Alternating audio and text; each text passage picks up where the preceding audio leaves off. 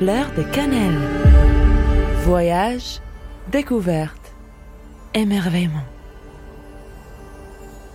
Nous sommes sur le point de départ, chers amis de Fleur de Cannelle. La nature tout entière l'est. Deux ou trois jours de soleil et une explosion printanière viendra bouleverser nos vies. Nos amis les oiseaux cavernicoles s'y préparent déjà. Quand j'ai entendu la première fois le nom de cette espèce d'oiseau, j'avoue avoir imaginé des théropodes sortant des cavernes, des dinosaures ailés plutôt effrayants et prêts à me dévorer en guise d'apéro. Une vraie novice en ornithologie, je vous l'accorde.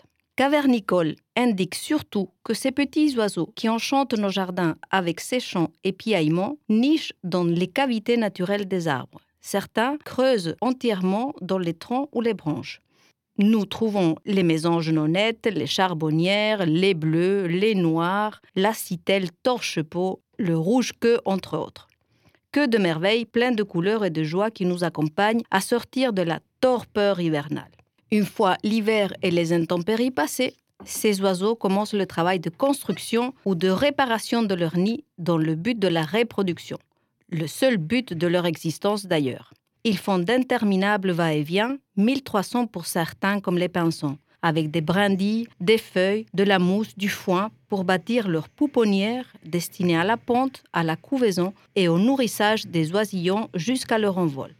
Il y en a qui font même deux ou trois nids qu'ils soumettent à la décision finale de la femelle. C'est vous dire. Dans toute cette intense besogne, nos jardins bien propres, ordonnés, taillés avant l'heure ne leur facilitent pas la tâche pour la recherche du matériau de construction. Nos petits cavernicoles ont actuellement des problèmes pour trouver le lieu propice pour s'installer.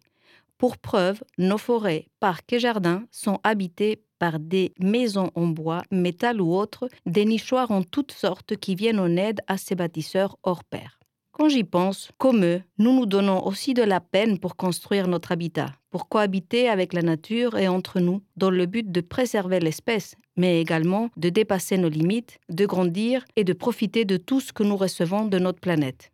Quoi qu'il en soit, et malgré le mal ou le bien qui se donne parfois l'être humain pour abîmer ou sauver la nature, j'utilise bien les guillemets, celle-ci a ses propres règles et s'en sort toujours. Allez regarder, et oiseaux, je me demande qui sont les vrais cavernicoles dans le sens strict du terme dans cette histoire. Cependant, je me laisse envahir par la joie du printemps et me dis qu'il y a de l'espoir qu'après le Covid, les restrictions, les virus en toutes sortes, les intempéries de la vie, nous nous en sortirons aussi. Un petit rappel pour la route, chers amis de Fleurs de Cannelle. Regardez les oiseaux du ciel. Ils ne sèment ni ne moissonnent et ils n'amassent rien dans des greniers. Et votre Père céleste les nourrit. Ne valez-vous pas beaucoup plus que Fleur de cannelle. Voyage, découverte, émerveillement.